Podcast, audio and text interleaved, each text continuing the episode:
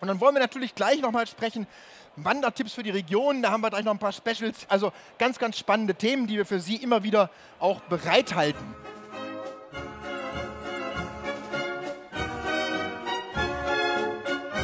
Hallo und herzlich willkommen zum Heimatverlieb Podcast. Episode 65. Ja, die erste Episode im neuen Jahr und in dieser Episode haben wir gleich einen Haufen Wandertipps für dich.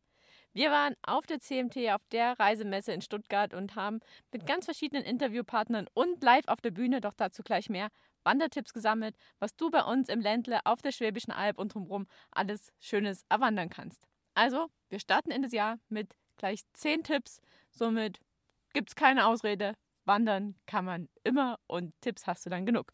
Doch, bevor wir jetzt in die Wandertipps einsteigen, schau mal aus dem Fenster. Vielleicht sieht es bei dir aus wie bei uns. Es hat nämlich ordentlich geschneit und auch in Münsing hat es geschneit. Vielleicht erinnerst du dich an Münsing. Wir haben in den letzten Podcast-Episoden vom letzten Jahr schon einiges über Münsing erfahren.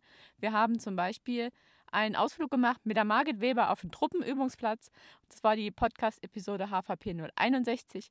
Und wenn du sagst, ah, Truppenübungsplatz ist mir jetzt vielleicht ein bisschen zu frostig und zu trist im Winter, ich möchte lieber mich im Wintersport betätigen, dann schau mal auf die Seite www.münsing.com vorbei, also Münsing mit UE. Dort findest du nämlich einiges, was du tun kannst an Winteraktivitäten. Die haben eine ganze Menge Loipen, die sind gespurt, du kannst dich dort also austoben und auspowern. Und wenn dir das noch nicht genug ist, man kann dort auch Schneeschuhe ausleihen und dann kannst du das mal ausprobieren. Frank hat es mal gemacht, er sagt, das ist noch ein Zahn schärfer als Langlauf. Da kommst du ordentlich ins Schwitzen. Also wenn du noch ein paar Kilo zu viel hast nach der Weihnachtszeit, dann ist Schneeschuhwandern vielleicht genau das Richtige für dich. Und wenn du da mal auf der Seite www.münsing.com vorbeischaust und dir zum Beispiel die Loipen anguckst, da kannst du dann auf die einzelnen Loipen draufklicken und findest verschiedene Informationen, zum Beispiel eine Beschreibung von den Loipen, eine Beschreibung der Wege und wie der Schwierigkeitsgrad bewertet ist, wie lang die sind, was für einen Auf- und Abstieg zu bewältigen gibt, wie lange man ungefähr braucht und natürlich, wo man am besten anfängt, also den Startpunkt. Und was auch richtig cool und total modern ist, du kannst dir die Tourendaten auch runterladen und dann hast du sie auf deinem Smartphone oder auf deinem GPS-Gerät gleich mit dabei. Also, wenn du an Wintersport in Baden-Württemberg denkst, muss es nicht immer der Schwarzwald sein. Es gibt auch auf der Schwäbischen Alb einiges zu tun. Und neben Truppenübungsplatz und Wintersportaktivitäten gibt es in Münsing noch so einiges weiteres. Zum Beispiel kann man dort E-Bike-Touren machen. Man kann sich also E-Bikes ausleihen und dann sind auch dort verschiedene Touren ausgeschildert. Das probieren wir mal aus, wenn es nicht mehr ganz so frostig ist und die Finger am Lenker festkleben. Und dann werden wir auf jeden Fall auch darüber berichten. Also Münzing hat es uns auf jeden Fall angetan. Darüber wirst du von uns noch so einiges hören.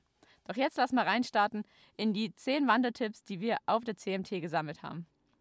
Das ist übrigens auch die allererste Episode, die wir nicht so geschützt im stillen Kämmerlein aufgenommen haben, sondern wo wir wirklich mit unserem Mikro nach draußen gegangen sind und den Menschen, denen wir die Frage gestellt haben, was ihre Wandertipps sind, wirklich das Mikro vor die Nase gehalten haben oder vor den Mund. Und dementsprechend wird es vielleicht auch das ein oder andere Nebengeräusch jetzt zu hören geben, weil, wie gesagt, wir waren auf einer der größten Touristikmessen schlechthin auf der CMT in Stuttgart und haben mit verschiedenen Menschen gesprochen.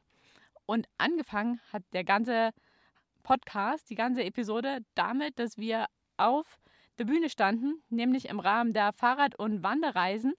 Da gibt es immer ein Wochenende, das war jetzt vom 12. bis zum 13. Januar 2019. Und da geht es, ja, wie es der Name sagt, um Fahrrad- und Wanderreisen. Es ist in der Halle 10 und da gibt es immer eine Bühne. Und da wurden wir angeschrieben, ob wir da im Bühnenprogramm mitwirken wollen. Und da haben wir gesagt, dort starten wir dann die Podcast-Episode und dementsprechend hörst du dort auch nicht nur unsere Stimmen, sondern auch die Stimmen vom Moderator Frank Hoffmann. Er ist der stellvertretende Bundesvorsitzende vom ADFC, also vom Fahrradclub. Und er hat erst uns ein bisschen interviewt zum Thema Heimatverliebt, unserem Podcast. Und dann haben wir gemeinsam ein paar Leute auf die Bühne geholt, haben die interviewt zu ihren Wandertipps und danach sind wir alleine weitergezogen. Also die Stimme, die dir vielleicht nicht so bekannt vorkommt, das ist der Frank Hoffmann vom ADFC. Und jetzt genug gelabert, jetzt starten wir rein in die 10 Wandertipps für dich und für das Wanderjahr 2019. Ton ab! Dann frage ich nochmal was Persönliches. Habt ihr einen Lieblingswanderweg, wo ihr sagt, Mensch, das war unser Highlight bisher? Ich meine, es gibt verschiedene Geschmäcker, das ist klar. Aber habt ihr einen Lieblingstrail, wo ihr sagt, da waren wir unterwegs und das fanden wir toll? Also ich selber bin gerne im Donautal unterwegs, in der Nähe von Beuron, am Knopfmacherfelsen. Aha. Das ist so mein, mein Eck, wo es mir am besten gefällt. Okay, also das. Hast du auch noch einen Tipp? Ja, also ich bin ja sehr gerne am Pilgern auf den Jakobswegen, auch bei uns im Ländle unterwegs. Und ich muss sagen, ich habe jetzt die Tour natürlich mitgebracht, die wir letztes Jahr selber ausgeschildert haben. Und zwar ist es die Landtour 1 am Schönbuch drauf. Und ich finde einfach unseren Schönbuch wahnsinnig schön.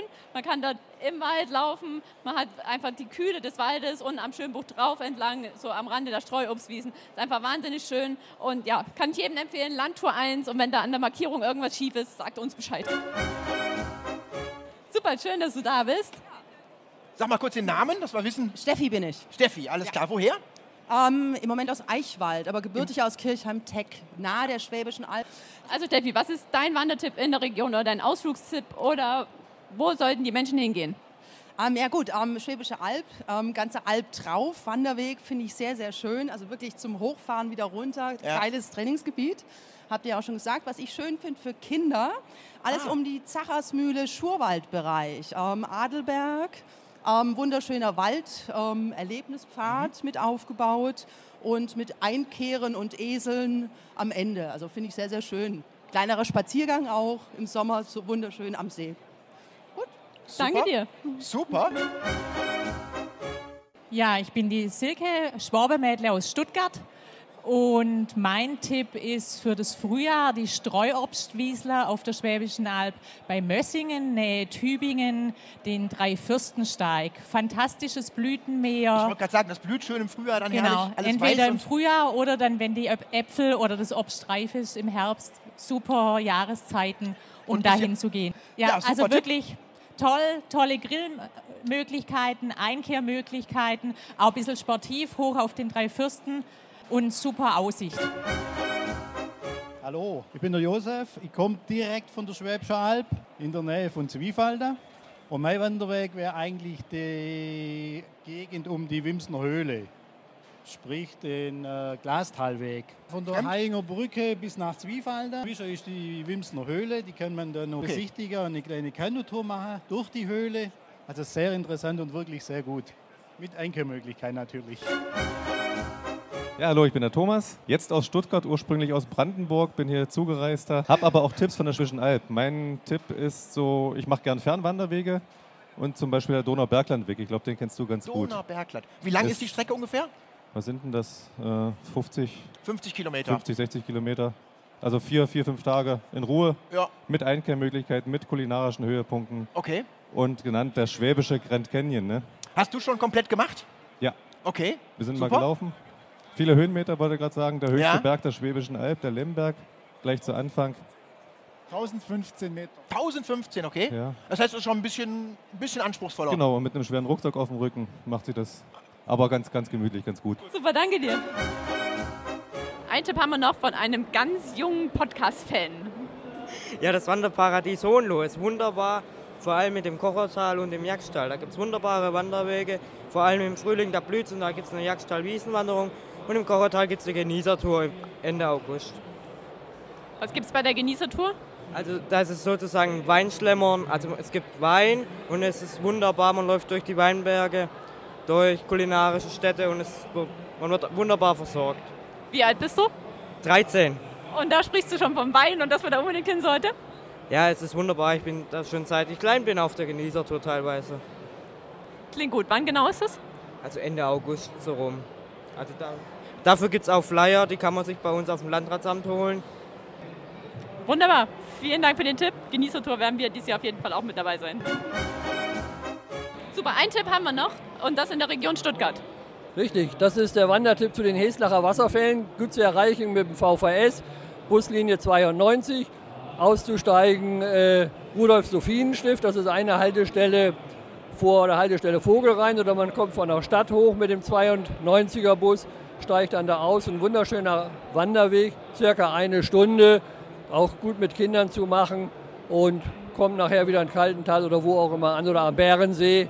Also kann man da frei variieren.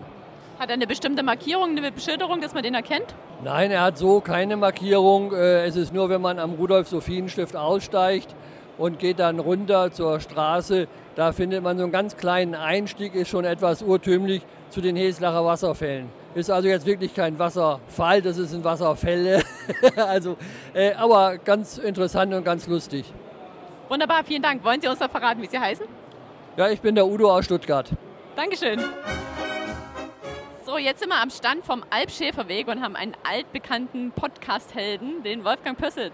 Und der hat uns heute noch einen Tipp parat, den wir noch nicht verraten haben in der Alpschäferweg-Episode. Wolfgang, was ist dein Tipp? Nein, es ist die, eine der Zeitspuren, die am Alpschäferweg sind, und zwar der Höhlengang. Der Höhlengang ist eine 10 Kilometer lange Tour, die entweder an der Charlottenhöhle in Hürben anfängt oder am Archopark in Stetten-Oblontal anfängt. Am besten ist, man fängt es im Hürben an, an der Charlottenhöhle und geht dann zum Archopark und macht dort seine Erlebnisse über die, über die äh, Archäologie, über die Steinzeit. Und dann wandert man zurück, sind fünf Kilometer zurück. Und wenn man dann noch nicht ausgepowert ist, äh, durch die ganzen Eindrücke vom Archopark, dann könnte man noch kurz und bündig geschwind nach Santiago de Compostela wandern. Denn dort ist, Das ist ja von Ging dann auch gar nicht so weit weg, ne? es sind 2500 Kilometer von Gingen bis nach Santiago. Aber an der Charlottenhöhle gibt es einen, einen Wanderweg im Maßstab 1 zu 1000 angelegt von Gingen nach Santiago mit allen wichtigen Stationen. Das kann ich aus eigener Erfahrung sagen. Also läuft man dann innerhalb von zweieinhalb Kilometern mal eben geschwind nach Santiago.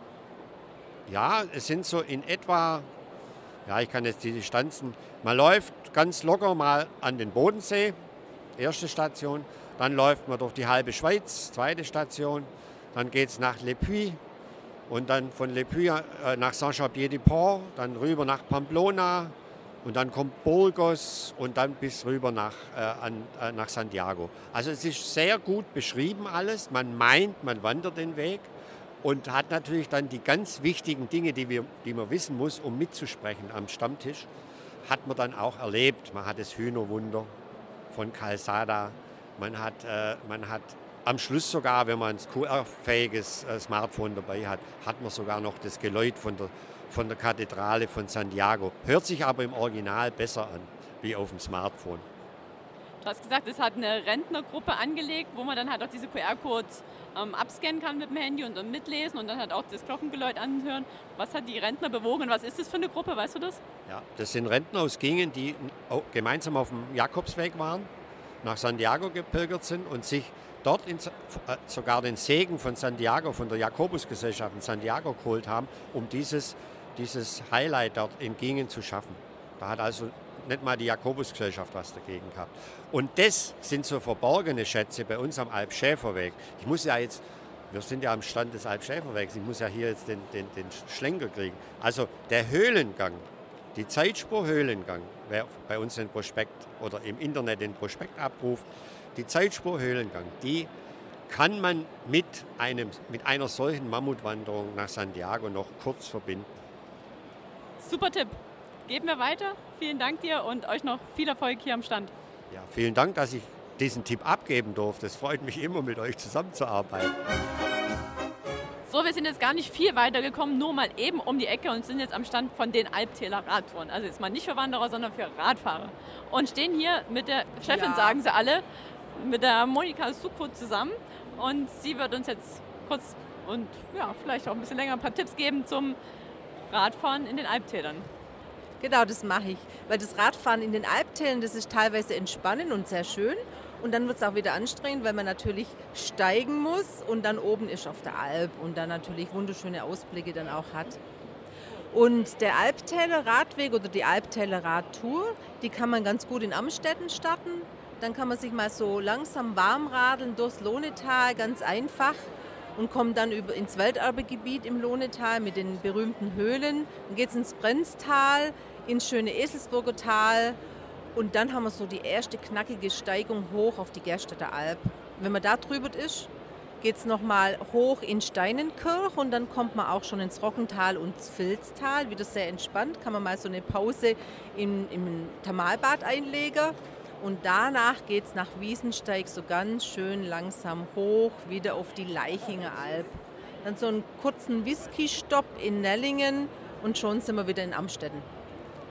Wir stehen jetzt hier gerade vor der Karte. Dieser letzte Anstieg, der ist schon gewaltig, wenn man sich das mal so hier anguckt. Das ist zwischen 450 so in etwa hoch auf 800 Meter so in etwa. Ne? Ja. Also man sieht ja, ja auf der Karte, wenn man richtig hinguckt, steht Höhenmeter 1186 Meter hoch und 1172 Meter runter. Ist aber ein Rundweg, oder? Es ist ein Rundweg, den man an, mit drei Etappen ganz gut machen kann. Also zweimal übernachten, drei Etappen und dann ist es für einen sportlichen Radfahrer gut machbar oder halt wirklich ein guter Tipp auch für die E-Bike-Fahrer, hätte ich jetzt mal gesagt. Das ist natürlich richtig entspannend. Sind 186 Kilometer grob und die Kollegin hatte gerade gesagt, man kann auch E-Bikes bei verschiedenen Händlern da in der Gegend ausleihen. Wenn man also kein eigenes hat, kann man sich dort auch als ausleihen. Genau, durch das es ein Rundweg ist, kann ich jetzt irgendwo mein E-Bike auch ausleihen. Dann mache ich die Runde und gebe es dann auch wieder ab. Das ist also ganz einfach dann auch zu managen. Wie ist das mit Unterkunft? Muss man das vorher buchen oder sind die Gastronomen da eingestellt, dass man abends ankommt, total fertig und jetzt ein Bett braucht und nächsten Früh weiterfährt? Ja, mit den Unterkünften ist es so, dass man so am Wochenende, äh, denke ich, hat man sogar mehr Chancen oder, oder ist das Risiko geringer, dass, man, dass es voll ist. Unter der Woche, je nachdem, wo man unterkommen möchte, also in Langenau gingen, wenn es dann so äh, Orte sind, wo viele Geschäftsreisende auch übernachten, sollte man tatsächlich mal anrufen. Das ist immer ganz gut, zumindest mal vorher zu checken, äh, kann ich da kommen oder wie sieht es aus? Und manchmal gibt es da irgendwelche Tagungen und es ist vielleicht voll. Und wenn man dann doch so eine anstrengende Tour macht, dann wäre es ganz gut, es so zu planen, dass man vorher mal kurz anruft. Alles klar, und wenn man jetzt keinen Flyer hier sich auf der CMT mitgenommen hat, so wie wir das bestimmt tun werden, wo findet man dann alle Informationen?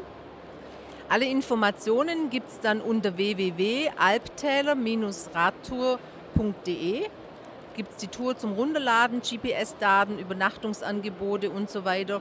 Oder man ruft bei uns an beim Landratsamt Heidenheim. Wunderbar. Und wichtig, Alpzähler mit AE, also dann landet man auch dort, wo man hin muss. Genau, so ist wichtig, dass man so eingibt. Alptäler mit AE geschrieben. Wunderbar. Vielen Dank und dann viel Spaß noch auf der Messe. Dankeschön. So, wir sind jetzt ein Stück weitergekommen. Wir hatten letztes Jahr schon mal eine Podcast-Episode mit dem Feinschmecker-Touren-Podcast und die haben uns vom Engele empfohlen. Das muss wohl ein richtig leckeres Bier sein. Und jetzt sind wir spontan am Stand vom Engele gelandet.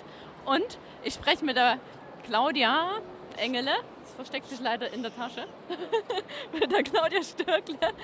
Und sie hat auch einen Wandertipp in der Region, wo man dann am besten hinterher das Engele trinkt oder vielleicht schon vorher als Motivation.